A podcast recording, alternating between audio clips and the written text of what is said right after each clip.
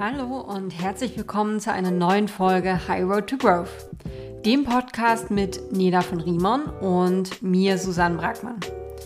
Unser heutiger Gast ist Annika Inderbeek, HR-Direktorin bei About You, eines der größten deutschen Online-Modehäuser.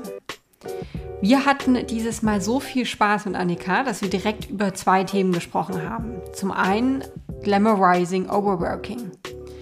Wir wissen, ein sehr heikles Thema, aber ich glaube, wir alle haben den ein oder anderen Kollegen oder kennen das Gefühl vielleicht sogar selbst, sich über ein teilweise signifikantes Mehr an Arbeit zu definieren. Oder vielleicht das Gefühl zu haben, sich hierüber definieren zu müssen. Vielleicht auch, weil die Arbeitsatmosphäre, in der man steckt, so gestrickt ist, dass nur übermäßig viel Arbeit, also eher die Quantität der Arbeit, die Anerkennung verdient und nicht unbedingt die eigentliche Qualität der Arbeit, also das Arbeitsprodukt. Wir haben deswegen darüber gesprochen, woher dieses Phänomen eigentlich kommt, warum sich Leute so verhalten und was man als Arbeitgeber und Teamkollege tun kann, um eine gesunde Teamatmosphäre zu schaffen und auch zu erhalten. Danach waren wir natürlich auch ziemlich neugierig, wie denn eigentlich die Work Culture bei About You selbst ist. Denn immerhin sucht About You mit einem Durchschnittsalter bei den Arbeitnehmern von sage und schreibe 28 Jahren in der Riege andere deutsche Großunternehmen seinesgleichen. Und das ist insbesondere deshalb so interessant für uns, weil das starke Wachstum der Company in Verbindung mit dem sehr jungen Durchschnittsalter eigentlich gegen die oft kolportierte These spricht, dass es in den Generations Y und Z und wie sie alle heißen, angeblich an Leistungsträgern mangeln soll. Wir haben Annika daher gefragt, was Unternehmen ihren vor allem jungen Mitarbeitern bieten müssen, um eine performante Arbeitskultur zu schaffen, was das Unternehmen gerade in der jetzigen Corona-Zeit für seine Mitarbeiter in puncto Mental Health tut und wie sich Annika als eine der wahrscheinlich jüngsten HR-Direktorinnen in Deutschland selbst strukturiert, um ihren sehr vollgepackten Arbeitsalltag zu meistern. Viel Spaß!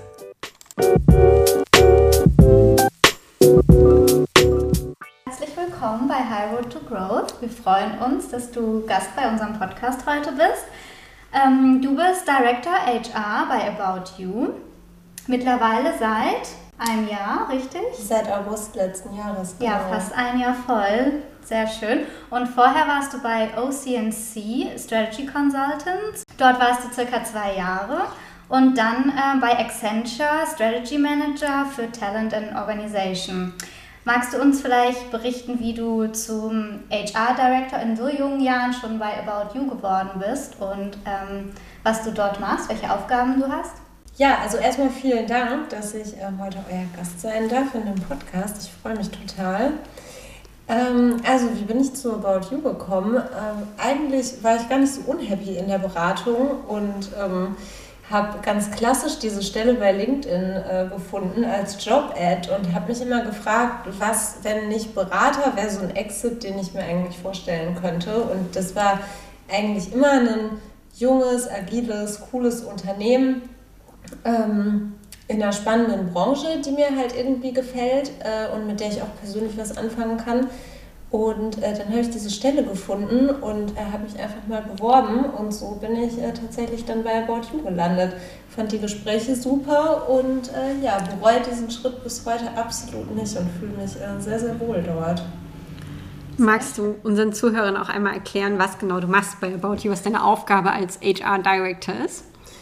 Genau, gerne. Ähm, ich leite den HR-Bereich bei About You. Das sind eigentlich alles Themen rund um unsere Mitarbeiter und People. Also das ist sowohl klassisches ähm, HR-Tagesgeschäft, von dem jetzt gerade noch ein bisschen, ähm, bisschen mehr los ist. Wir sind super stark gewachsen die letzten Monate, haben viel ähm, Themen rund um Prozesse, Strategien und, und, Planungsthemen, die wir angehen müssen. Aber ähm, natürlich auch ja, alles rund um unsere Belegschaft, also Themen wie viel gut Mitarbeiter-Engagement, Führungskräfteentwicklung, ähm, Recruiting von neuen Kolleginnen und Kollegen für About You. Einmal quasi alles 360 Grad, was so Personalwesen betrifft. Sehr stark, das ist extrem beeindruckend, Annika. Und führt uns auch gleich zu deinem und zu unserem ersten Thema, das ja auch eines der Hauptthemen heute unseres Podcasts ist. Und zwar ist das die Glamorisierung sozusagen von Overworking. Und du hast ja gerade gesagt, du warst relativ lange auch in der Beratung tätig. Und ich glaube, in der Beratung ist das ein gern gesehenes Phänomen. Wir aus der Großkanzlei kennen das gegebenenfalls auch, aber ich glaube, verschiedene andere Branchen kennen dieses Phänomen auch, dass man den einen oder anderen Kollegen hat oder vielleicht ist das auch Teil der Arbeitskultur, dass eben dieses Overworking, dieses, boah, ich saß mir gestern richtig, richtig lang, länger als meine Kollegen, dass das irgendwie glamourisiert wird. Also zumindest wir kennen dieses Phänomen. Wie ist das aus deiner Erfahrung aus der Beraterzeit? Ja, also mir ist das aus Beraterzeiten überhaupt nicht fremd und da muss ich jetzt gerade auch so ein bisschen schmunzeln, äh, wenn ich daran zurückdenke. Und ähm, ja, gerade würde ich sagen, so im, im Start, im, im MA und Private Equity Bereich, hat man solche Leute immer mal wieder ähm, dazwischen, die sich sehr darüber, ich sag mal, nicht über ihren ähm, Output definieren, sondern so über die FaceTime. Also wie lange habe ich jetzt äh, im Büro verbracht und war ich der Letzte, der aus dem, äh, aus dem Office rausgegangen ist und morgens wieder der Erste, der da ist. Und ähm, ja, lass meine Kolleginnen und Kollegen daran auch äh, lautstark teilhaben, dass dem so ist. Ja, das gibt's. Ähm, ich muss tatsächlich sagen, äh, in meiner Anfangsberaterzeit, ähm, das hat mich sehr geprägt, weil wir da ähm, trotz dieser Projekte im Private Equity und M&A-Umfeld ähm, ich echt coole Führungskräfte hatte, die da einen sehr speziellen Blick drauf hatten auf das Thema. Und zwar ähm, kann man auch hier sagen, es war schon echt teilweise auch zu Belastungsspitzen, dass wir Nachtschichten geschoben haben, aber es wurde halt nie als, als cool bezeichnet, sondern es war halt mhm. immer reflektiert und es war nie so, wir sind halt alle da geblieben und haben uns gegenseitig hochgeschaukelt, wer als letztes den Laptop zugemacht hat, sondern wenn man halt ähm, lange arbeiten musste, dann hatte das irgendwie einen Grund und dann wurde sich halt er dafür entschuldigt, dass man so lange da gesessen hat und dann wurde halt geschaut, wie man das an anderer Stelle wieder glatt bügeln konnte und ähm, natürlich kriegt man auch da immer wieder den einen oder anderen Fall mit, äh, wo sich dann halt darüber profiliert wird.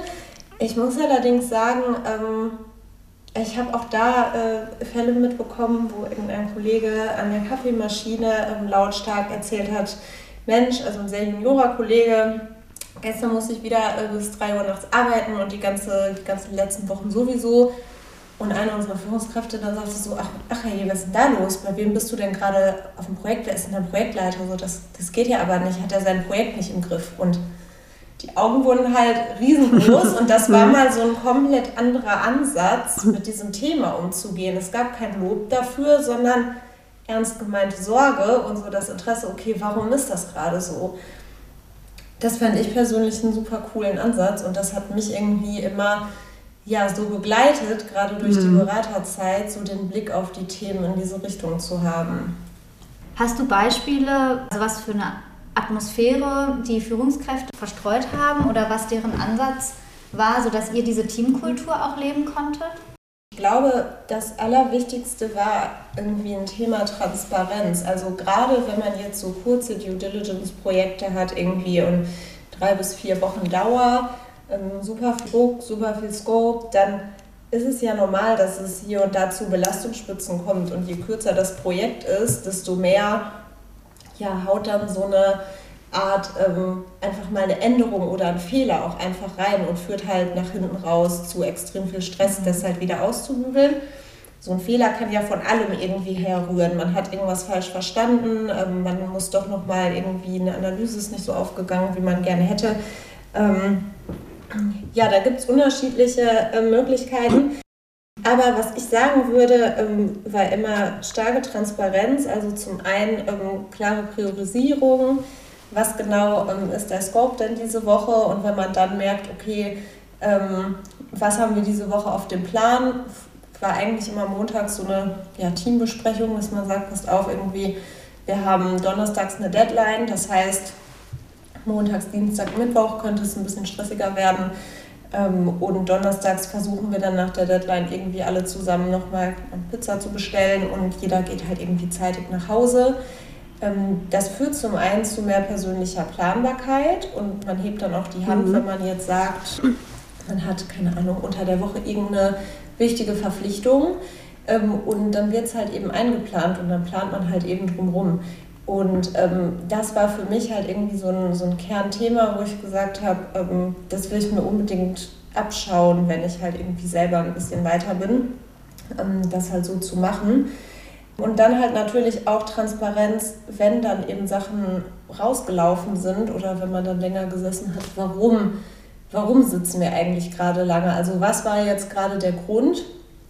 Und auch da muss ich sagen, ähm, waren sich viele Leute auch nie zu eitel zu sagen, ich habe mich einfach verschätzt mit den Sachen. Es tut mir mega leid und wir müssen es jetzt zusammen ausbaden, aber müssen wir jetzt halt eben durch. Und ja, äh, das finde ich zum Beispiel total wichtig, sich dann sowas auch einzugestehen. Und nicht immer kann man selber das steuern oder was dafür, aber hm, zumindest sollte man es reflektieren, wenn man halt irgendwie weiß und nach der Fehlerquelle suchen. Das heißt ja auch nicht, dass man oder das langes Arbeiten oder vielleicht auch mal die eine oder andere Extrastunde, dass das ausgeschlossen ist. Sagt ja niemand, dass, dass man immer ähm, früh nach Hause gehen können soll. Ab und an macht das ja durchaus Sinn oder hat seine Bewandtnis. Aber die Frage ist natürlich, was passiert, wenn das ein Dauerphänomen wird. Und es klang auch gerade schon an, die Frage, es ist insbesondere interessant, wie, inwiefern das auch von der Führungsebene gesteuert wird. Es gab da zum Beispiel einen super interessanten Artikel in der Harvard Business Review.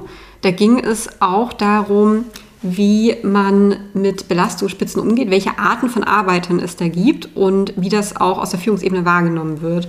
Und da wurde eingeteilt in drei Gruppen, also man hat da Studien vollzogen, sozusagen insbesondere im Beraterbereich. Und man hat eingeteilt in drei Gruppen, nämlich die, einen, die eine Gruppe, die dieses Arbeitspensum akzeptiert und sich diesen krassen Workload völlig verschreibt und dann halt einfach jeden Tag bis nachts irgendwie sitzt, ohne das zu monieren die sind halt in ihren Performance Reviews immer extrem gut rausgegangen, weil sie natürlich gelobt wurden, die haben ja Einsatz gezeigt. Dann gab es eine mittlere Gruppe, die sich dem auch verschrieben hat, aber sich dann diese Freiheiten unter dem Deckmantel irgendwelche Alibi-Termine genommen hat, die dann einfach gesagt haben, ich gehe, gehe um acht nach Hause, arbeite von da aus weiter. Wohl wissen, dass das nicht der Fall ist, aber der Anschein war gewahrt. Auch die haben im Performance Review extrem gut abgeschnitten. Und dann gab es natürlich die Gruppe, die sich, glaube ich, heutzutage auch immer wieder ein bisschen mehr durchsetzt, hoffentlich zumindest, die ganz klar gesagt haben, du, ich habe andere Prioritäten, ich habe Freunde und Familie, ich habe Hobbys. Der Job ist nicht alles und ich brauche ab und an auch mal einen Abend frei oder Nachmittag frei, je nachdem, wie der Job aussieht. Oder das Wochenende frei. Es gibt ja auch Jobs, da ist ja nicht mal das sicher. Man muss das jetzt einfach mal ganz ehrlich so sagen. Und die haben bei Performance Reviews im Schnitt echt schlecht abgeschnitten, weil die das Commitment nicht gezeigt haben. Und da frage ich mich, ob das die falschen Anreize sind, weil das Ergebnis sollte doch sein, dass man ein gutes Produkt bekommt oder eine gute, eine gute Leistung, einen guten Service und nicht die Zeit, die man dafür tatsächlich braucht. Und jetzt hast du ja eigentlich auch schon Führungserfahrung bei Accenture gehabt als Manager. Mhm. Wie hast du das denn gemacht oder deine Projekte strukturiert, dass man tatsächlich vom Ergebnis her gedacht hat und gesagt hat, wir müssen an Tag X folgendes Produkt hinbekommen. Wir brauchen den und den Work-Input und das und das machen wir jetzt dafür. Und es bleibt dann bitte keiner FaceTime-mäßig länger da, einfach nur um zu zeigen, dass er da ist. Ich muss gerade schmunzeln. Ich, ich glaube, gerade zu, dein, zu dem ersten Part der Frage, was die Performance Reviews angeht, ähm, das kann ich mir total gut vorstellen, dass das so ist. Also die den Output der Studie würde ich sofort äh, unterschreiben. Ähm, ich glaube, das kommt total darauf an, gerade wenn ich in das Beratungsumfeld gucke, wie schauen Führungskräfte eigentlich so auf ihre ähm, Karriere, die so hinter ihnen liegt? Also ist das hm, reflektiert, Punkt. dass hm. man sagt, okay, ich habe echt viel gearbeitet und fand ich das zu der Zeit eigentlich cool oder hat mich mhm. persönlich das vielleicht mhm. einfach auch belastet, ähm, rund um die Uhr abrufbar zu sein, kaum Urlaub zu haben, an Wochenenden zu arbeiten. War das mhm. förderlich für mein Privatleben? Die Antwort wird wahrscheinlich sein, nein. Ich mhm. Fand es nicht cool. Ähm, es hat nicht das Privatleben bereichert. Ähm, und ähm, dann zu sagen, möchte ich, dass andere Leute das auch so erleben? Möchte ich das vielleicht anders machen selber? Oder dann hat man ja genug auch Leute, die sagen, okay, ich musste durch die Schule, also müssen andere durch die gleiche Schule, sonst ähm, äh, schafft man es halt eben nicht in die Führungsebene. So diese Philosophien gibt es ja mhm. noch in vielen, ähm, vielen Firmen. Und ich glaube, bei so einer Führungskraft, die halt eben so drauf schaut, ähm, ja, äh, würde ich es direkt kaufen, dass äh, dass dann da halt das Performance Review entsprechend ausfällt. Ähm, um auf den Punkt mit Accenture zu kommen ähm, und der Projektleiterrolle, ich glaube vorab, ähm, hatte ich da schon eine andere Art an Projekten, also keine Due Diligences und Private Equity Themen mehr, sondern ich bin ja ähm, da in die HR Talent Organization Practice gewechselt. Ähm, und das sind generell Projekte mit einer bisschen längeren Laufzeit, wo man halt einfach ein bisschen mehr den Output planen kann. Und ähm, wenn ich daran halt mal so zurückdenke, und es gab auch definitiv bei mir auf Projekten und in Teams Belastungsspitzen, wo wir halt echt gestöhnt haben und dachten, boah, das war jetzt auch blöd und ich habe mich auch oft genug verschätzt und irgendwie mal ähm, falsch priorisiert. Ich glaube, was da halt bei den Projekten aus meiner Erfahrung immer wichtig war, war so einmal das Endprodukt im Kopf zu haben, dann relativ früh abzustimmen, was genau ist denn überhaupt das Ziel. Also zu wissen, habe ich jetzt fünf offene Flanken, die ich analysieren muss, oder sind es eher zehn? Und da halt dann eben abzuleiten, okay, was ist am wichtigsten, wie bedingen sich die Themen ähm, gegenseitig, ähm, was hat welche Prio, was muss bis wann fertig sein. Das Projekt möglichst von Anfang an ähm, einmal durchzustrukturieren und ja, so einen guten alten Arbeitsplan halt aufzustellen, Teamprioritäten ähm, fix zu machen. Und ja, das ist natürlich nicht das Allheilmittel ähm, für alles und äh, gegen jegliche Nachtschichten. Aber was ich häufig bei vielen Kollegen sehe, ist ähm, das ganze Thema, okay, ich kriege eine Aufgabe und ich stürze mich halt total kopflos da rein und mhm. möchte nach Tag drei irgendwie schon den perfekten, jetzt in der Beratung, Folienmaster fertig haben mit möglichst vielen Analysen. Aber eigentlich mhm. weiß ich, ich habe sechs Wochen Zeit, bis das erste Produkt stehen muss.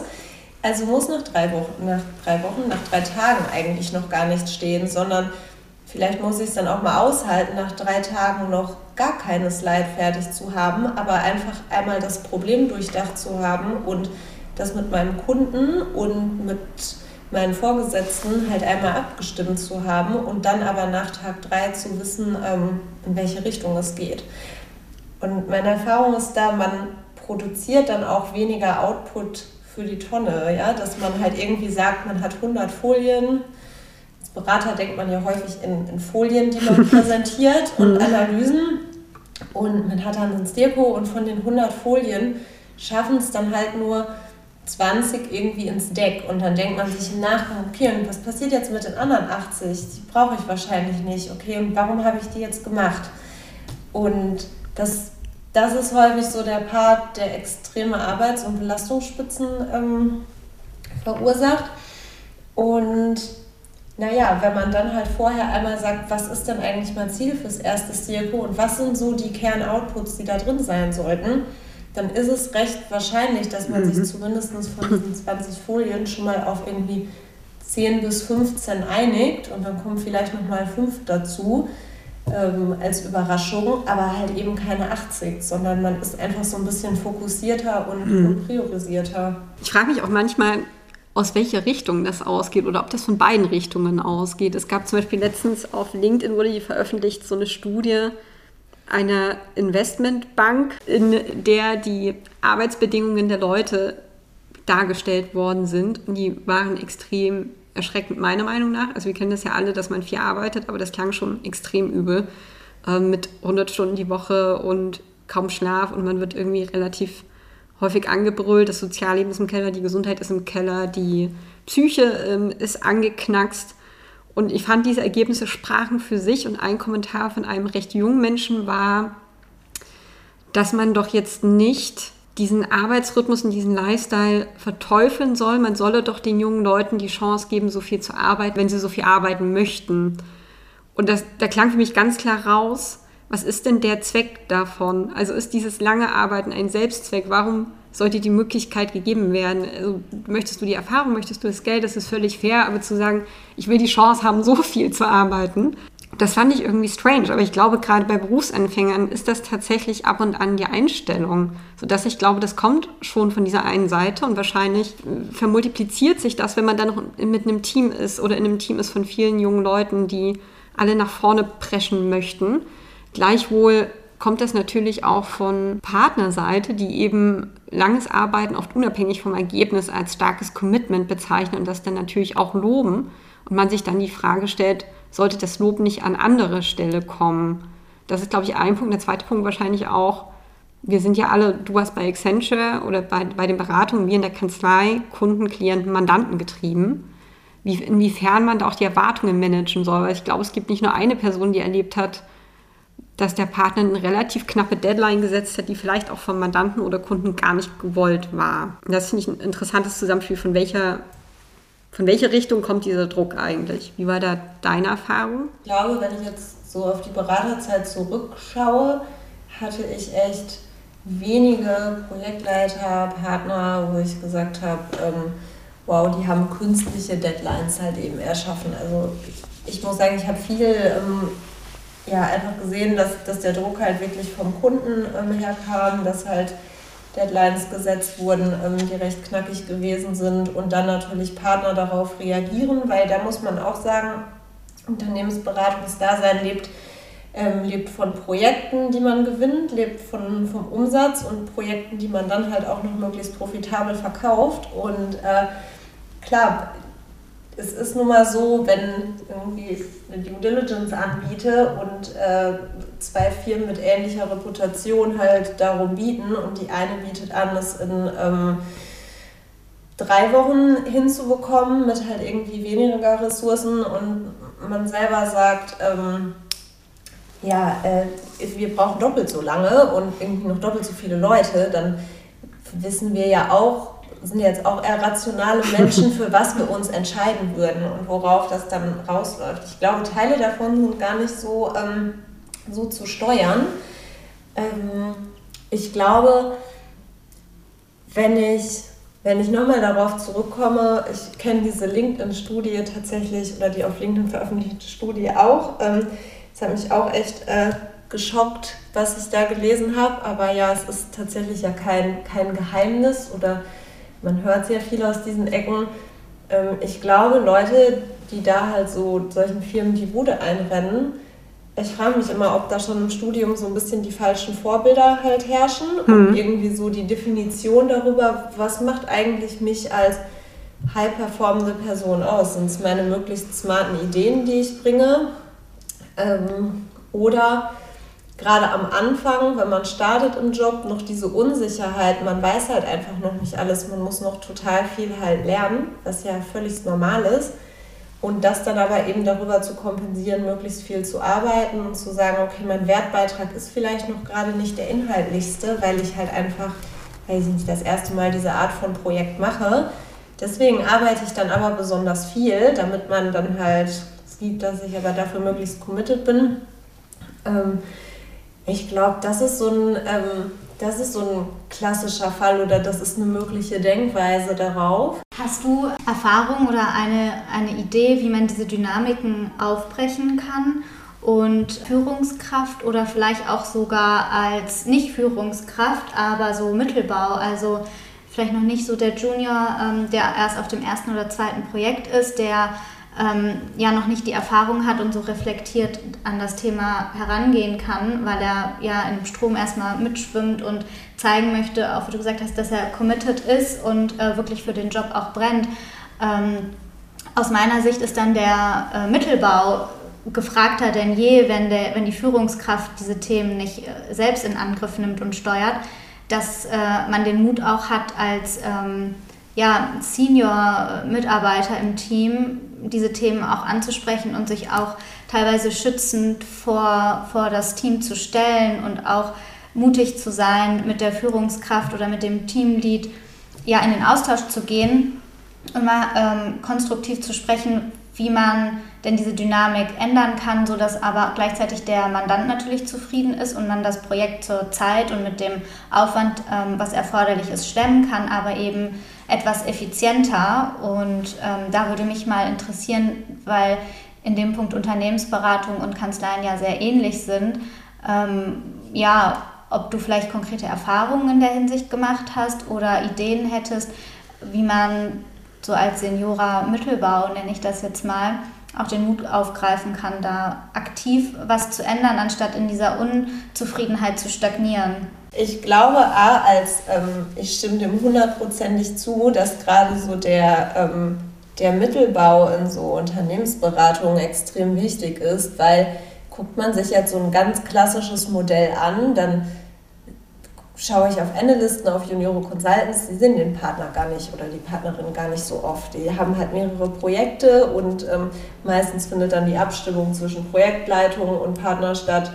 Ähm, und das heißt, so das erste Vorbild, was halt eben Consultants haben, ist dann eigentlich die operative Projektleitung, die Person, die sie dann jeden Tag sehen. Ähm, und ja, ich würde auch sagen, als in dieser Rolle hat man es gar nicht immer so leicht in der Unternehmensberatung, weil das ist ja so die, ich würde sagen, das ist so eine klassische Sandwich-Position. Also es sind halt mhm. irgendwie so der, das Mecker der Zielkonflikte. So man steht immer Sehr schön an vorderster Front. Ähm, man mhm. bekommt halt irgendwie ähm, im Zweifel, wenn es ganz schlecht läuft, ähm, schimpft der Kunde, weil der Output nicht stimmt, schimpft der, der die Partnerin, dass der Output nicht stimmt. Ähm, und äh, das Team schimpft, dass man halt zu lange arbeiten muss. Und äh, man selber muss halt irgendwie noch einen klaren Kopf bewahren, um halt möglichst ähm, ja, mit dem Feedback umzugehen, das Team hm. zufriedenzustellen. Ähm, ich, also die Position ist definitiv ähm, nicht so die einfachste. Was, was ich gemerkt habe über die Zeit ist, ähm, was mir echt geholfen hat, einfach Leute zu finden, mit denen ich gerne zusammengearbeitet habe. Also wo ich weiß, das sind Kolleginnen und Kollegen, auch Vorgesetzte, die so meine Werte und meine Arbeitsweise teilen. Und ich würde fast mhm. sagen, die findet man überall, es sei denn, man sagt, ähm, oder wenn man sagt, man findet sie in einer Firma gar nicht, dann mhm. ist es die Frage, ob man halt irgendwie in der richtigen Kultur gerade arbeitet oder ob man mhm. ähm, halt den Arbeitgeber wechseln sollte.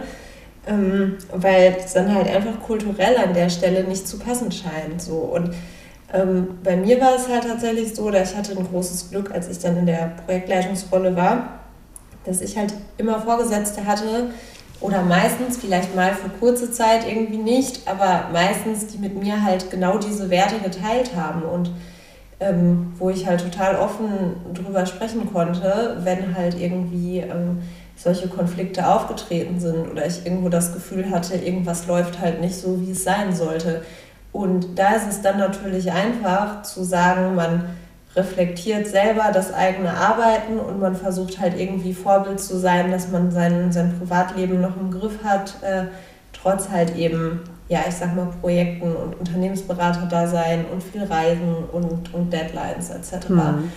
Ähm, ich glaube, wenn man das nicht hat, kann das ganz schön schwierig sein, weil auch da wieder ähm, letztendlich wenn man den Druck von seinem direkten Vorgesetzten dann bekommt, dann kann man auch nicht so viel machen, außer zu sagen, ich füge mich dem, ich stelle mich dem entgegen, aber ja, nehme dann halt in Kauf, ein schlechtes Feedback zu bekommen. Oder ich sage, naja, ich ähm, schaue halt nach links und rechts, weil ich irgendwie nicht, ich merke, dass ähm, ja, einfach meine Werte nicht so übereinstimmen mit dem, wie es hier, hier gelebt wird. Das ist ein guter Punkt. Ich frage mich, wo das perspektivisch landet. Denn was man ja immer wieder hört, sind die bösen Worte Generation Y und Millennials, was ja gerne von diversen Managern, sage ich mal, oder Führungspersönlichkeiten mit Schwäche assoziiert wird. Aber das Gegenteil ist der Fall. Das ist ja eigentlich völliger Quatsch und das wird den Leuten auch nicht gerecht und damit hält man die Leute halt auch nicht. Die sind ja nicht schwach, die haben schlicht nur eine andere Prioritätensetzung. Und das ist völlig fair. Und ich frage mich, ob man das nicht auch irgendwann mal akzeptieren muss mhm. und die nicht immer oder dann nicht immer gegenfeuern muss. Ich frage mich nur, wann dann, wann dann vielleicht so ein gegenseitiges Annähern auch stattfindet. Ich meine, irgendwann muss sich der Konflikt ja mal auflösen, wenn es immer mehr Leute gibt, die eben eine andere Schwerpunktsetzung haben oder ähm, auch gerne ihr Privatleben in irgendeiner, wenn auch reduzierten Form beibehalten möchten, muss sich das ja irgendwann mal auflösen, sonst gibt es ja irgendwann einen Clash der Vorstellung des Arbeitgebers und des Arbeitnehmers und irgendwann muss man sich ja irgendwie mal annähern.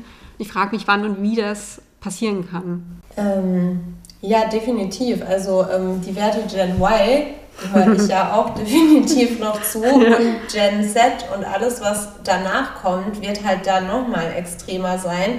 Und ähm, ich würde auch da sagen, das ist überhaupt kein, ich sag mal, falscher Ansatz, sondern mhm. ein Prioritätenshift. Und mhm ich merke es auch selber, ähm, also auch dazu bei About You, wir haben ein Durchschnittsalter von 28 Jahren. So. Wow. Unfassbar jung. Das heißt, wenn ich da halt teilweise mich mit Leuten unterhalte, die sind halt einfach teilweise mal easy zehn Jahre jünger als ich. Und das ist halt, ähm, das klingt jetzt blöd, aber das ist halt schon nochmal eine andere Perspektive auf Themen. Und ich persönlich finde es total erfrischend, mal sowas zu hören und mhm. ähm, andere Prioritäten mir anzuschauen und, und die auch, ja, ich sag mal, wie soll man das jetzt sagen? Zu verarbeiten, ohne sie zu werten und das mhm. Ganze halt zu sehen wie eine Art Kundengruppe. Also ja, wenn ich jetzt aus einer Kundenperspektive ähm, auf Themen schaue, dann sage ich, was, was bedeutet denn die neue Generation für mich? Ach so, die machen mehr Mobile Shopping beispielsweise. Das, was bedeutet das denn genau? Ach ja, ich muss meinen Online-Shop so umstellen, dass ich halt mehr Mobile Shopping Möglichkeiten anbiete, weil sonst kauft die Generation ja nicht bei mir ein. Mhm. So, damit sind Unternehmen extrem schnell, das zu tun. Auf Mitarbeiter wird selten so geschaut, sondern es heißt dann halt eher so die bösen jungen Leute haben keine Arbeitsmoral. So kenne ich es auch noch teilweise aus, aus Unternehmensberatungszeiten, mhm. dass darüber halt so mit Verwunderung gesprochen wird.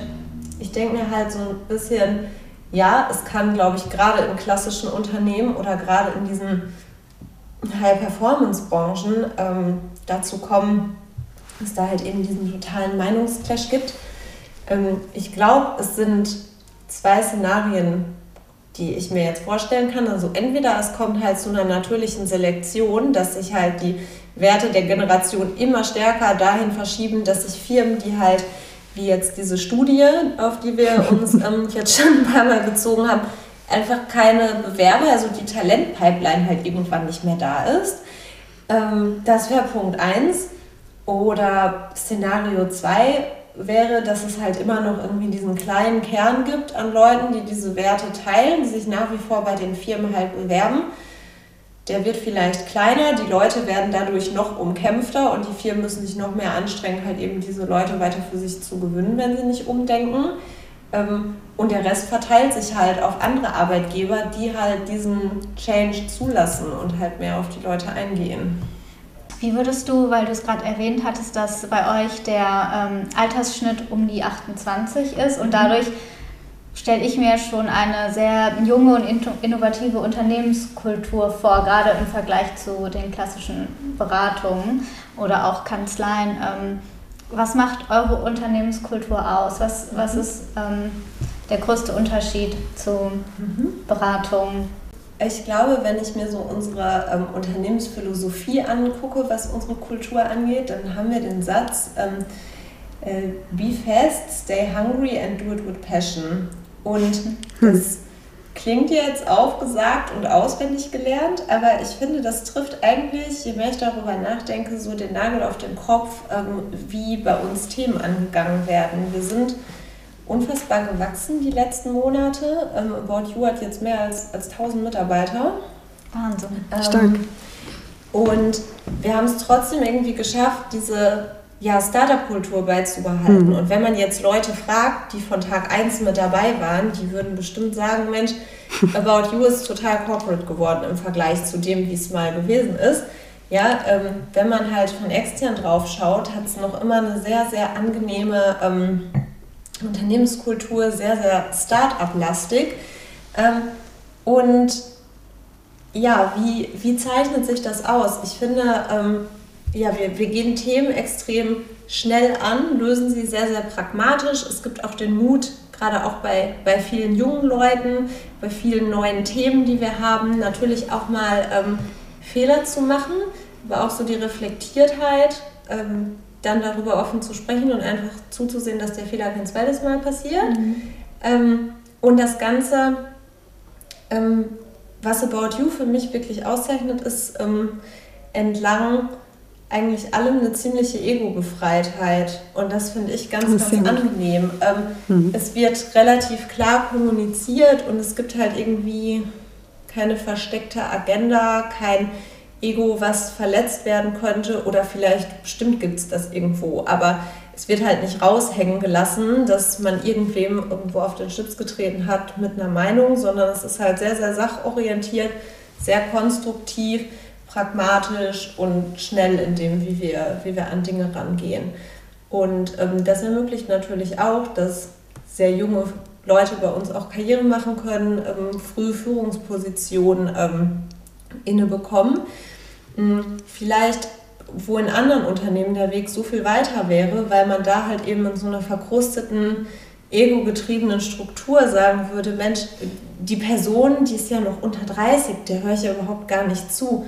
Sowas gibt es halt bei uns nicht. Mhm. Also ähm, Praktikantinnen und Praktikanten, die teilweise irgendwie um die 20 sind und tolle Ideen haben, können die bei uns halt auch umsetzen. Und gerade in so jungen Märkten und mit so einer jungen Zielgruppe, ähm, die wir haben, sind wir auch gezwungen, immer offen zu sein und halt eben von solchen Leuten zu lernen, auch wenn die zehn Jahre jünger sind und an verschiedenen Themen halt eine ganz andere Lebenserfahrung noch haben, ähm, gibt es halt trotzdem viele Dinge, das ist einfach deren Generation an der Stelle und deren Zielgruppe und ähm, ja, auf die schauen wir dann halt und, und lernen davon.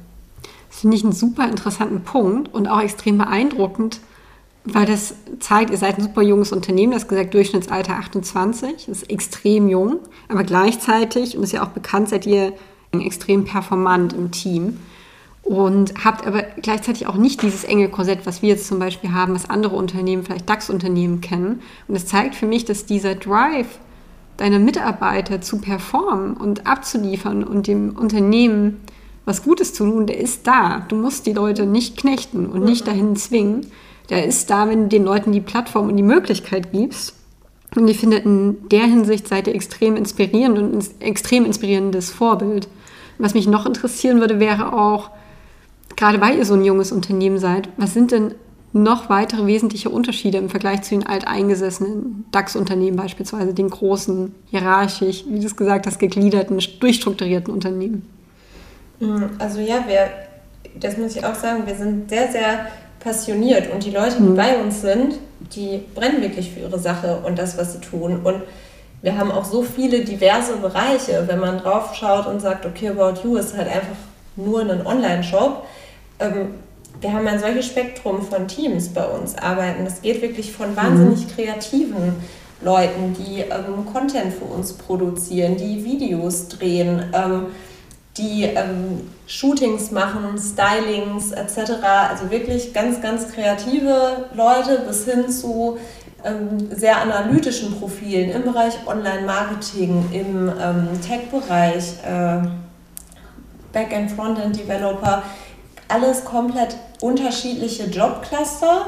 Wir haben dann unsere klassischen Corporate Functions, wo jetzt auch HR zuzählt. Ähm, wir haben unser Cloud-Business, also dass wir die, die Shop-Software, die About You quasi hat, auch extern an Kunden vertreiben. Also dieses Kunden, ähm, Kundenmodell haben wir auch. Ich glaube, was uns da ähm, unterscheidet und uns besonders macht, ist, dass wir also wir haben eine friedliche Koexistenz von den Bereichen und niemand muss sich halt eben verstellen. Und natürlich ähm, arbeiten sehr, sehr kreative Leute anders als extrem analytische Developer, die halt ähm, ja einfach hochkonzentriert den ganzen Tag ähm, beispielsweise Code schreiben, versus kreative Leute, die gerade in der Konzeptionsphase für, für einen neuen Videodreh sind. Ähm, so, das sind natürlich komplett unterschiedliche Interessen und Arbeitsweisen an der Stelle, aber es muss sich niemand jetzt an den anderen, ich sag mal, anpassen. Natürlich gibt es irgendwo einen gemeinsamen Nenner, den man finden muss, um halt gemeinsam friedlich im Büro ähm, zu, zusammenzuarbeiten. Aber es wird halt niemand gezwungen, irgendwie ein gewisses Bild abzugeben. Sowas wie, ich nehme jetzt die, die Beratungszeit dass ich mir halt überlege, ich bin beim, beim klassischen Großkonzern und hm. das Durchschnittsalter meiner Kunden ist männlich und 50. So wie gehe ich jetzt mit unter 30 als Projektleiterin auf so ein Thema, was vielleicht dann noch ein Restrukturierungsthema ist, ist jetzt ein konkretes Beispiel.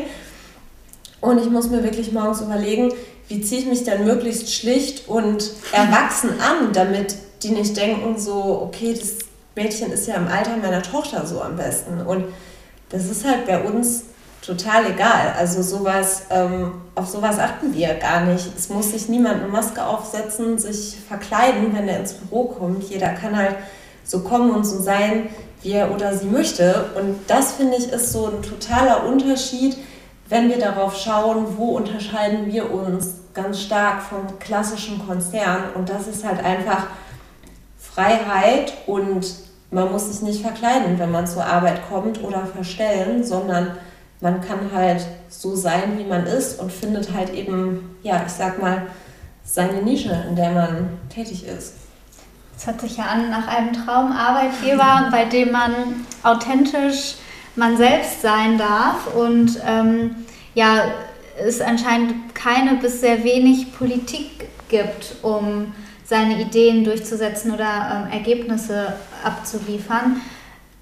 Jetzt ähm, bist du ja Director HR, ähm, hast vermutlich auch den Überblick, ob sich das auf Mitarbeiterzufriedenheit auch auswirkt. Ich würde mir jetzt vorstellen, dass ihr da alle sehr friedlich und glücklich koexistiert und zusammenarbeitet. Zeigt sich das zum Beispiel auch in Fluktuationen oder ähm, Mitarbeiterzahlen von Wechseln oder was ist denn so die durchschnittliche Dauer? Ähm, ich kann mir vorstellen, wenn man bei euch anfängt zu arbeiten und eine Festanstellung bekommt, und eben man selbst sein darf und gehört wird, authentisch ähm, agieren darf und auch ohne Altersbeschränkung sich entwickeln kann, dass man relativ äh, zufrieden und glücklich wahrscheinlich sein wird und, und gern bei About You arbeitet und, und bleibt. Wir haben im Vergleich zu, ähm, zu anderen jungen Unternehmen eine sehr geringe Fluktuation.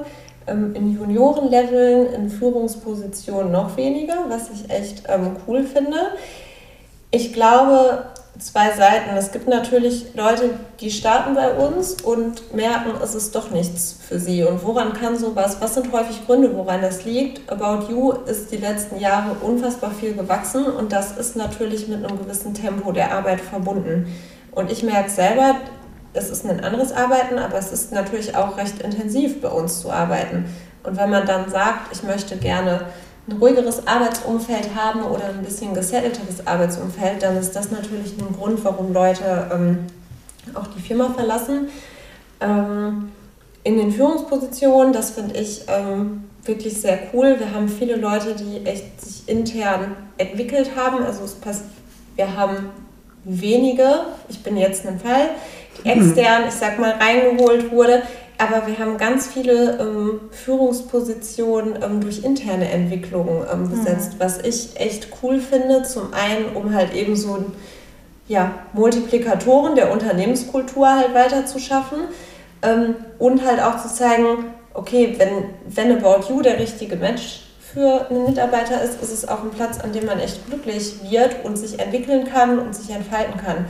Und ähm, es ist nicht für jeden der richtige Match und ähm, das ist auch total fein, wenn man das halt irgendwann ähm, feststellt, dass dem so ist. Und es gibt natürlich immer auch, auch Downsides. Und wenn man merkt, dieses Tempo, mit dem wir wachsen, natürlich ist es teilweise hoch und intensiv. Und man ist auch selber in der Verantwortung zu sagen, ich mache jetzt Urlaub, ich nehme ein Sabbatical, ich ähm, schaue halt irgendwie, um mich hier auszugleichen ja, generell würde ich sagen, sind wir äh, doch ein sehr, sehr guter Arbeitgeber und haben eine recht hohe Mitarbeiterzufriedenheit. Ähm, wir messen das auch regelmäßig und da sind wir ähm, auch bekommen wir sehr positives Feedback. Es gibt natürlich Themen, wo auch bei uns die Zufriedenheit niedriger ist, ähm, was völlig normal ist, aber so im Durchschnitt ähm, würde ich schon sagen, haben wir eine gute Mitarbeiterzufriedenheit, tun auch einiges dafür um die halt eben aufrecht zu erhalten. Wie messt ihr die Mitarbeitermotivation? Ich kenne das ähm, von meinem Arbeitgeber. Wir hatten das eine Zeit lang, dass es einmal monatlich einen Fragebogen gab und äh, man da ausfüllen ähm, durfte. Arbeitsauslastung ist, ähm, ob man sich äh, gestresst fühlt, ähm, wie man so insgesamt die Work-Life-Balance bewertet und dann gab es so ein kleines Feld für sonstige Themen. Also bei äh, meinem Arbeitgeber war es so, dass sehr wenige nur dieses Formular ausgefüllt haben und ähm, das nicht wirklich sehr aussagekräftig war. Also man wurde auch nicht angehalten, ähm, das aktiv auszufüllen und letztendlich wurde das auch stillschweigend wieder abgeschafft, äh, weil es so wenig aussagekräftig war. Und Natürlich ist jetzt meine Hoffnung bei so einem innovativen Unternehmen wie About You, dass ihr da jetzt einen tollen Ansatz habt, den, den vielleicht ähm, auch Kanzleien verwerten können. Ähm, wir arbeiten äh, mit einer externen Plattform zusammen. Picon heißt diese Plattform. Und ähm, das ist auch ein klassischer monatlicher Mitarbeiter-Survey. Ähm, man kann verschiedene Fragensets auswählen, randomisiert werden Mitarbeitern Fragen dann gestellt und da geht es wirklich um alles. Auslastung, Wohlfühlfaktor. Wir haben Fragen rund ums Thema Mental Health, also psychische Ausgeglichenheit, äh, Diversity und Inclusion haben wir jetzt ähm, relativ neu als eigenes Fragenset äh, quasi nochmal auch mit mhm. aufgenommen, ähm, um wirklich zu schauen, wir sagen, wir sind ein offener Arbeitgeber, aber kommt das bei Mitarbeitern mhm. auch an und vor allem, wie fühlen sich einzelne, ich sag mal, Gruppen von Mitarbeitern auch irgendwie inklusiv behandelt und fühlen sich in der Company wohl oder schreiben wir uns das nur auf die Fahne? Das ist uns auch wichtig zu sehen, kommen eigentlich die Themen, an denen wir arbeiten, auch ähm, bei unseren Mitarbeitern an. Und ähm, das Ganze messen wir auch monatlich. Ähm, die Ergebnisse bleiben in der Plattform, also es ist sehr also es ist komplett anonym. Und Antworten werden erst zum Beispiel ausgewertet ab, ich sag mal, plus fünf, ähm, fünf Teilnahmen, also mhm. um eben Datenschutz ähm, zu gewährleisten. Und ja, wir haben eine sehr hohe Teilnahmequote bei diesen Umfragen und ich glaube, was da halt einfach so der Schlüssel ist zu dieser Teilnahmequote, ist, dass Mitarbeiter merken, es wird darüber gesprochen und es werden da halt auch Aktionen daraus abgeleitet. Wir haben zum Beispiel einmal im Monat unser Company Stand-up, wo ähm, zusammen mit der Geschäftsführung halt wirklich für die ganze Belegschaft einmal ein Business-Update gegeben wird, über coole Themen gesprochen wird, also einfach eine Präsentation für alle Mitarbeiter. Und ein Punkt auf jeder Agenda ist halt wirklich Picon. Und da schaut halt HR rein und sagt, was waren so unsere Top-Themen, wo waren wir gut, wo waren wir schlecht, was lernen wir daraus, was nehmen wir uns als Prioritäten mit? Und sprechen das halt offen an und diskutieren das auch mit allen. Und natürlich kann man nicht jeden Punkt, der in dieser Umfrage kommt, immer sofort umsetzen oder heilen, aber es ist zumindest so, dass Themen, die in unserer Macht stehen, die halt umzusetzen oder zu ändern, dass das mhm. Gespräch aufgenommen wird, dass man, dass man schaut, ähm, wie man mit den Themen umgeht und ähm, dass man zumindest versucht, einen Kompromiss zu finden. Und ich glaube, sobald ein Mitarbeiter merkt, das, was ich in diesen Fragebogen eingebe, sind nicht halt irgendwie fünf bis zehn Minuten vergeudete Zeit, mhm. sondern ähm, sind halt ja, Themen, an denen gearbeitet wird, die mitgenommen werden und ähm, wo man reinschaut, dann ist auch die intrinsische Motivation da, das, ähm, das auszufüllen. Ja, das finde ich überzeugend. Das kommt wieder, also da spielt auch wieder der Transparenzpunkt rein, den du mhm. erwähnt hattest, ganz zu Beginn, mhm. dass auch solche ähm, Themen transparent besprochen werden in größeren Meetings und äh, man gemeinsam guckt, was man daraus ähm, umsetzen kann. Wie du gesagt hast, was in eurer Macht steht, das versucht ihr zu adressieren in möglichem ja. Rahmen. Und das ist wahrscheinlich tatsächlich der entscheidende Punkt, dass äh, Mitarbeiter wissen, sie werden gehört und es wichtig ist, dass sie auch ihre Meinung sagen können, um, um die Kultur mitzuformen, weil Unternehmenskultur ist ja nichts, was nur von oben aufgegeben wird, ähm, wie man das ja auch oft von Unternehmen, und äh, das sind jetzt nicht nur Beratung und Kanzlei, sondern insgesamt auch viele DAX-Konzerne, dann wird eine neue Unternehmenskultur ausgerufen, ein Kulturwandel ähm, wird dann als Werbemittel auch oft gerne genutzt. Und das ist aber sehr weit weg von den Mitarbeitern oftmals. Und da werden auch oft wenig Punkte umgesetzt, die so die Mitarbeiterzufriedenheit und Motivation betreffen, sondern ja, oftmals Punkte, die von ähm, externen Beratern vermittelt werden, gerade gut ankommen. Bei uns ist es tatsächlich so, also diese Picon-Umfrage, das wird in Teams ähm, diskutiert, aber wirklich in diesem monatlichen Meeting ist das ein Thema, das wird mit unserer Geschäftsführung, also mit unseren drei Gründern mhm. diskutiert. Und das, finde ich, macht halt echt den Unterschied, dass man sieht, wie visibel ist das eigentlich, was ich da gerade reintippe. Und ähm, wenn sich diesen Themen halt die Geschäftsführung annimmt, dann ja, ist das natürlich eine Motivation, um zu sagen, okay, was ich in das Tool gebe, ist halt auch visibel. Und natürlich gehen wir nicht von über 1000 Leuten auf jeden einzelnen Kommentar ein, aber die Analysemöglichkeiten hinter diesem Tool sind, ähm, sind sehr, sehr gut. Also man sieht gewisse Trends ähm, über die Zeit, man sieht, man kann nach Mitarbeitergruppen clustern, ähm, dass man wirklich sieht, wohin geht die Reise und ja, wie ist die Entwicklung an dieser Stelle. Hast ja auch gerade gesagt, ähm, einer der Umfragepunkte ist Mental Health.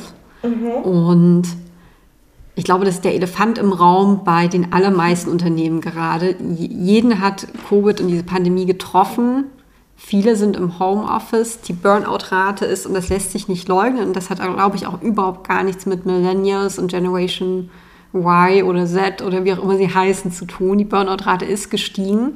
Und das liegt natürlich auch daran, dass die Grenzen verschwimmen im Homeoffice zwischen dem Arbeitsbereich und dem privaten Bereich, eben weil halt alle vom Laptop sind. Jeder weiß das, dass mhm. es keinen Ausweg gibt, dass man ständig verfügbar ist und dann werden eben Termine in die Mittagspause gelegt, dann ziehen sich die Arbeitszeiten länger in den Abend und man hat relativ wenig ähm, Abwechslung, glaube ich, auch von, von seinem Arbeitsleben. Und ich glaube, das hat viele Unternehmen überlastet, wie sie damit umgehen sollen. Und oft war dann die Lösungsmöglichkeit relativ schnell gegriffen, E-Mails durch die Gegend zu schicken, mhm. ähm, mit, die den großen Titel Wellbeing trugen und dann steht drin, bitte ernährt euch gesünder und ihr müsst auch übrigens viel schlafen und hier es gibt auch sowas wie Meditation und Yoga und das hilft auch.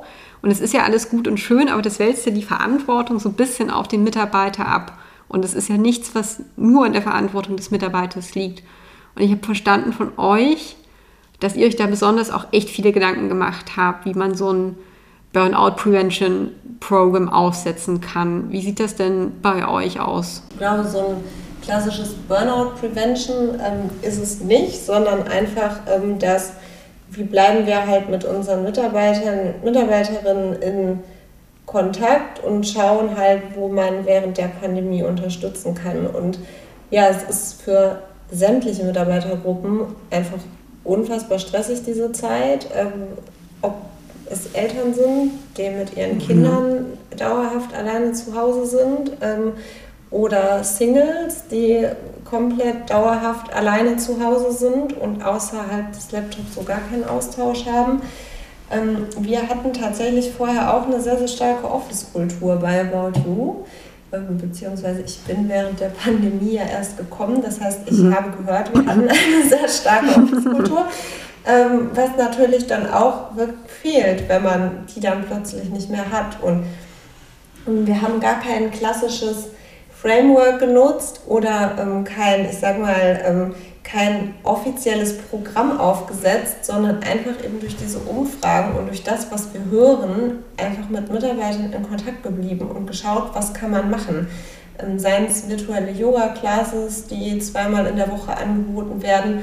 Und auch da, das sind interne Kolleginnen von uns, die eine Yoga-Teacher-Ausbildung haben und die gesagt haben, hey, äh, wir würden doch gerne irgendwie was für unsere Kolleginnen und Kollegen tun also setzen wir jetzt mal gerade Yoga-Classes auf. Das ist halt einfach so eine, ich sag mal, so ein Drive und so ein Commitment zur Firma, wo ich auch echt sagen kann, wow, das muss man noch nicht mal einfordern von irgendeiner Stelle, sondern es mhm. kommt halt so die Idee aus der, aus der Massenintelligenz, dass man sagt, Mensch, ich habe was, was ich halt eben bieten könnte, womit ich halt ähm, gerade was Gutes tun kann, also mache ich das. Ähm, ansonsten ähm, versuchen wir natürlich, ich sag mal, den Connect sicherzustellen. Und wir haben dadurch unsere junge Workforce natürlich sehr ja, digital affine Leute bei uns arbeiten. Das heißt, ähm, wir haben natürlich auch unterschiedliche Formate ähm, an, ich sag mal, digitalen Connects. Also wir hatten jetzt ähm, äh, intern eine Weile die also Clubhouse, diese App, die es gerade gibt, ähm, mhm. haben wir intern, ähm, ich sag mal, genutzt und haben einmal die Woche, also nicht die App, sondern haben unsere, unsere eigene Lösung mit Google Hangouts gebastelt, wo man dann gesagt hat, man hat einzelne Clubrooms einmal die Woche. Mitarbeiter können auch neue eröffnen, wo man sich halt einfach mal random zu Themen einmal die Woche austauscht, vielleicht mit Leuten, die man noch nicht kennt. Das lief ein paar Wochen, dann haben wir gemerkt, okay, die Teilnahme nimmt halt ab. Was ist so das nächste Thema? Jetzt gerade ähm, äh, kann man sich anmelden, ist eine eher klassischere Maßnahme, aber äh, Random Coffee heißt das. Man wird halt ähm, einem Kaffee zugelost zu zweit, dann stellt man sich einmal die Woche einen Termin ein und quatscht und tauscht sich halt ähm, einfach ein bisschen aus. Ähm, dann, was stark vermisst wurde von unseren Mitarbeitern Mitarbeiterinnen, ist die Weihnachtsfeier, die immer mhm. sehr, sehr ähm, gut gefeiert wurde. Und ähm, was haben wir da gemacht? Eine virtuelle Weihnachtsfeier organisiert, wo jedem halt ein Paket nach Hause geschickt wurde, wo man sich halt im Duo zusammentun durfte. Also zwei Haushalte waren da ja zu der Zeit erlaubt. Ähm, dann war im Büro, wurde ähm, zu einem DJ gestreamt und es gab die Weihnachtsansprache, alles digital, alles unter Einhaltung der ähm, Corona-Maßnahmen. Aber da ist ein wahnsinniger Aufwand auch von Kolleginnen ähm, aus meinem Team reingeflossen, wo ich echt sagen kann, wow, und aus völliger Eigeninitiative gesagt, es wäre doch total cool, wenn wir sowas hätten. Also sowas passiert bei uns, um halt irgendwie diese, ja, ich sag mal, Schmerzen der Pandemie ein bisschen abzumildern. Und da merkt man natürlich auch, das nimmt jetzt auch nicht alles an der Stelle, sondern es ist und bleibt gerade eine Pandemie und eine schwierige Situation. Ähm, zusätzlich haben wir jetzt ähm, tatsächlich äh, diesen Monat auch noch ähm, eine Kooperation mit, mit Insight, heißt das. Das ist ein, ähm, das ist ein Employee Assistance Programm, das, ähm, ja, wie kann man sich das vorstellen? Eine Art Hotline, wo Mitarbeiter anrufen können, sowohl psychologische Betreuung als auch Krisenberatung bekommen, Hilfe bei Arztterminen suchen, also wirklich einmal so ein rundum Assistance-Programm, ähm, was halt eben unsere Mitarbeiter unterstützt, komplett anonym. Ähm, da gibt es einen Rahmenvertrag und dann ruft man da halt als Mitarbeiter an, wenn man ein Thema hat und äh, es wird jetzt auch nicht getrackt, wer da wann, wie, wo angerufen hat, sondern ähm, ist das halt eben anonym und wir versuchen natürlich in die Richtung auch besser zu werden und da halt einfach zu schauen, wo können wir halt eben gut unterstützen und wo können wir halt was machen. Ich kenne auch dieses Konzept mit dieser Notfall-Hotline, die haben wir tatsächlich auch. Das finde ich super wichtig, weil ich glaube, gerade in so einem Umfeld, wo man sich eben nicht getraut, sich, ich sage es mal bewusst, zu outen, weil so fühlt sich ja fast an, dass man eventuell gerade struggelt mit seinem muss ja gar nicht mal der Workload sein. Es hat ja jeder ein anderes Päckchen zu tragen. Niemand weiß es genau. Und warum auch immer ist dieses Päckchen vielleicht gerade zu viel. Und ich glaube, da eine anonyme Anlaufstelle zu haben oder überhaupt eine Anlaufstelle, wo man nicht die Angst haben muss, dass man damit irgendwie gebrandmarkt wird, das ist super, super wichtig. Und ähm, ich hoffe, das wird auch entsprechend angenommen. Aber das könnt ihr wahrscheinlich gar nicht tracken, oder ob das überhaupt Mhm. Wir bekommen anonymisiert dann schon eine Rückmeldung, mhm. wie viele Anrufe circa eingegangen sind. Mhm. Ähm, aber es wird jetzt nicht darüber gesprochen, zu welchen Themen oder sowas. Das mhm. bleibt jetzt anonym. Also wir sind mhm. schon mal gespannt, wie das, ähm, wie das genutzt wird. Und ich hoffe auch, ähm, dass das gut genutzt wird. Und ja, ich finde auch da ist das einfach schwierig, je größer das Team ist, auch da einfach ja, auf seine Leute aufzupassen und einfach mhm. das Ohr halt da zu haben und zu merken, wenn es jemandem einfach nicht gut geht. Mhm, ähm, guter Punkt. Und ja, da als Führungskraft auch sensibel zu sein und zu mhm. schauen, ähm, also ja, dass man zumindest grob einschätzen kann, ob es den Leuten gut geht oder nicht. Und ja, wie du schon sagst, jeder hat sein eigenes Päckchen zu tragen und für jeden ist diese Situation, die wir gerade haben, auf irgendeine Art und Weise total blöd und einschneidend und belastend. Und ich finde, da gibt es auch kein schlimmer oder weniger schlimm getroffen, sondern man muss einfach akzeptieren, dass es gerade nicht allen Leuten blendend geht, egal wie gerade so der Background ist, ob man das selber nachvollziehen kann oder nicht, oder ob man denkt, es gibt ähm, irgendwie viel schlimmere ähm, Schicksale, die gibt es natürlich immer, aber trotzdem muss man da halt auch sensibel sein und ja auch selber neben solchen Themen halt einfach schauen und vielleicht auch einfach mal Meetings damit eröffnen, einfach mal zu fragen, wie es denn so geht und so diesen mhm. Raum zu schaffen, dass man sich halt auch einfach mal austauscht und auch als Führungskraft mal selber sagt, Mensch, mir geht es heute irgendwie total blöd. Bin heute Morgen aufgewacht und dachte mir, okay, was mache ich jetzt eigentlich heute mit meinem Tag? So ist mein, meinem Hobby kann ich nicht nachgehen so und ähm, vielleicht fühle ich mich gerade auch nicht besonders wohl. Und ich finde halt da irgendwie so diese, diesen Austausch zu haben, ähm, ja, finde ich total wichtig.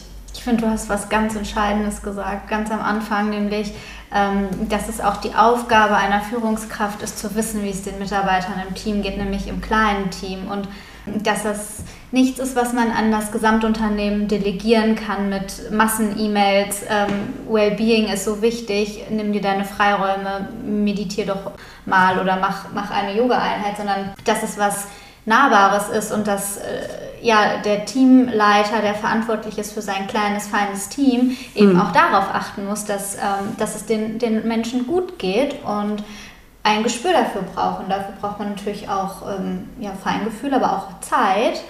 Und dann hast du was Zweites ganz Wichtiges gesagt, dass auch man als Führungskraft mal offen sein kann und sagen kann, hey Leute, mir geht's heute nicht gut. Ich habe blöd geschlafen, ich bin heute irgendwie grumpy. Ähm, warum auch immer, aber dass man mit dem Beispiel vorangeht und auch als ähm, dann Angestellter natürlich sich quasi ja trauen darf, hm. auch ein eigenes Päckchen zu haben, das man vielleicht auch gar nicht offenlegen muss, aber dass, dass einfach diese Atmosphäre und Stimmung im Team da ist. Wir sind Menschen und es, es darf uns mal nicht gut gehen und das ist vollkommen in Ordnung.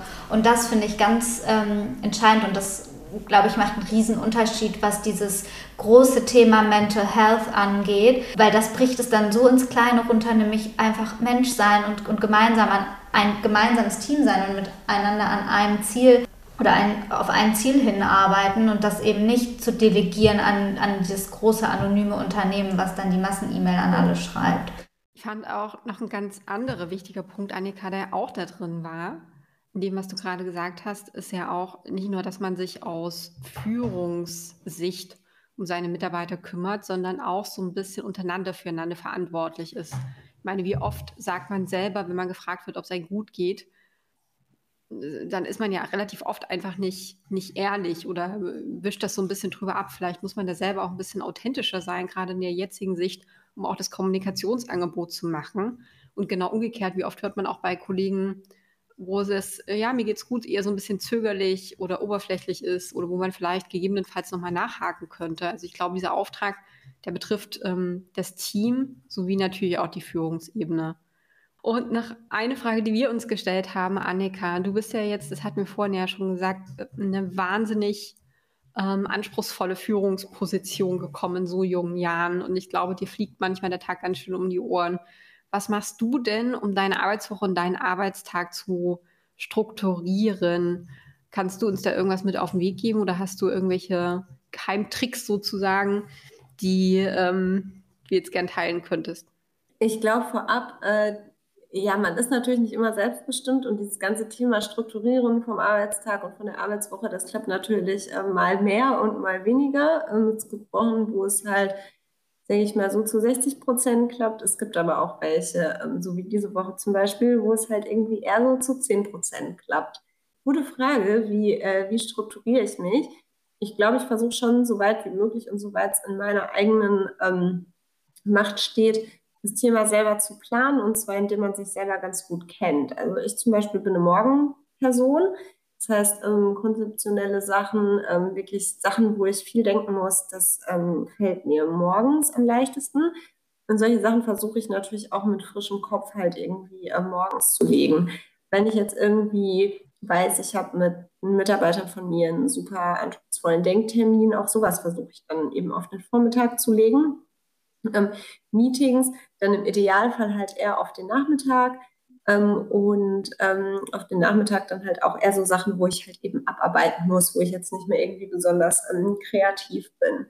Was mir zum Beispiel auch geholfen hat, ähm, ja, meinen Tag einfach so ein bisschen besser durchzustrukturieren und auch dafür zu sorgen, dass ich ähm, nicht mehr immer nur nach, nach der Arbeit dann halt irgendwie dazu komme, Mails zu machen, irgendwie Sachen nachzuarbeiten, sind Themen äh, wie Arbeitsblocker sich setzen. Und ich persönlich ähm, nenne diese Arbeitsblocker auch nicht ähm, Workblock oder Arbeitsblock, wie es viele Personen tun, sondern ähm, ich nenne sie halt immer GSD für ähm, Getting Shit Done. Und ähm, viele Leute denken dann immer, es ist ein super wichtiger Workshop, in dem ich gerade unterwegs bin, ähm, wenn da steht äh, GSD. Aber das ist halt eigentlich mein, äh, mein klassischer Arbeitsblocker. Und die strukturiere ich mir dann durch, damit ich auch zum Beispiel mal irgendwie, ähm, weiß ich nicht, wenn ich weiß, ich habe jetzt irgendwie, hatte den Vormittag über ähm, Denkzeit, äh, habe dann in nachmittags zwei Stunden Meetings, habe die Möglichkeit dazu, dann lege ich mir zum Beispiel vor den Meetings eine Stunde von diesem GSD-Blocker. Ähm, dann weiß ich, da komme ich mal so ein bisschen dazu, Mails abzuarbeiten und bin dann auch wieder im Kopf ähm, voll für die Meetings verfügbar, ähm, weil ich halt vorher halt eben eine Stunde die Möglichkeit hatte, Mails zu machen. und ähm, dann nicht in den Meetings noch immer daran denke, oh mein Gott, ich habe jetzt gleich noch 20 unbeantwortete Mails, was wartet da wohl auf mich?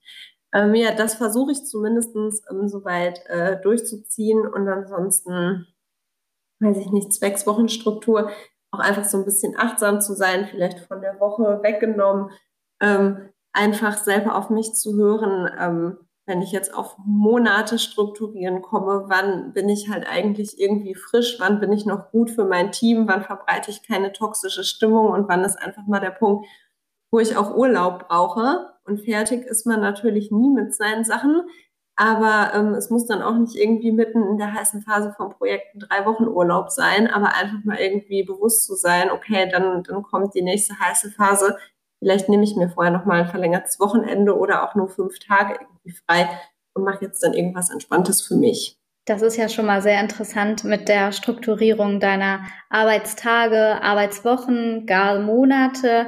Für unsere Hörer ähm, als letzte Frage, hättest du darüber hinaus noch einen Tipp oder Ratschlag, den du ja unseren Zuhörern mit auf den Weg geben wollen würdest? Mm, so als Resümee dieser Folge, mein äh, Top-Tipp, den ich mitgeben würde, und ähm, auch das ist jetzt kein Hexenwissen, aber man muss sich dem eigentlich, glaube ich, einfach äh, einmal bewusst werden, dass man sich selber ein Umfeld suchen sollte, was einem gut tut. Und dieses Umfeld bedeutet nicht, dass man nie Stress hat oder zähe Phasen. Das, das kommt immer, egal welches Thema man hat. Aber dass man sich ein Umfeld sucht, zum einen arbeitstechnisch, ähm, was einem es einem taugt, wo die eigenen Stärken halt genutzt werden. Und das ist natürlich nicht immer hundertprozentig der Fall, aber ähm, naja, es sollte zumindest den Großteil der Zeit abdecken, wo man sagt, dass ähm, das Thema passt zu mir, das macht mir generell Spaß, daran zu arbeiten, nutzt meine Stärken.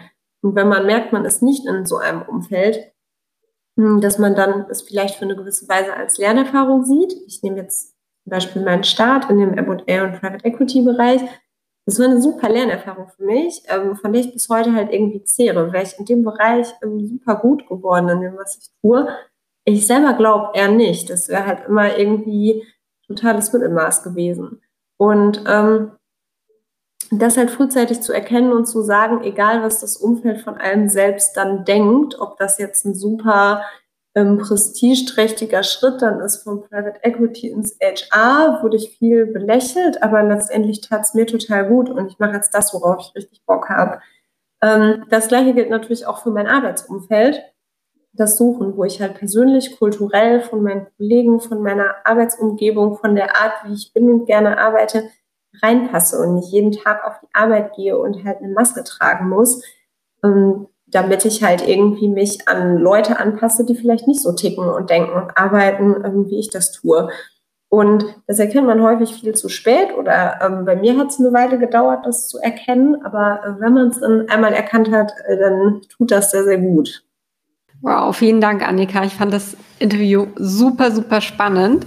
Ich fand es total authentisch und mitreißend. Es war echt ein wahnsinnig gutes Interview. Vielen, vielen Dank, dass du zu Gast warst bei uns. Hat wahnsinnig Spaß gemacht. Dank, dass ich Gast sein durfte bei euch. Das hat mir auch riesig viel Spaß gemacht.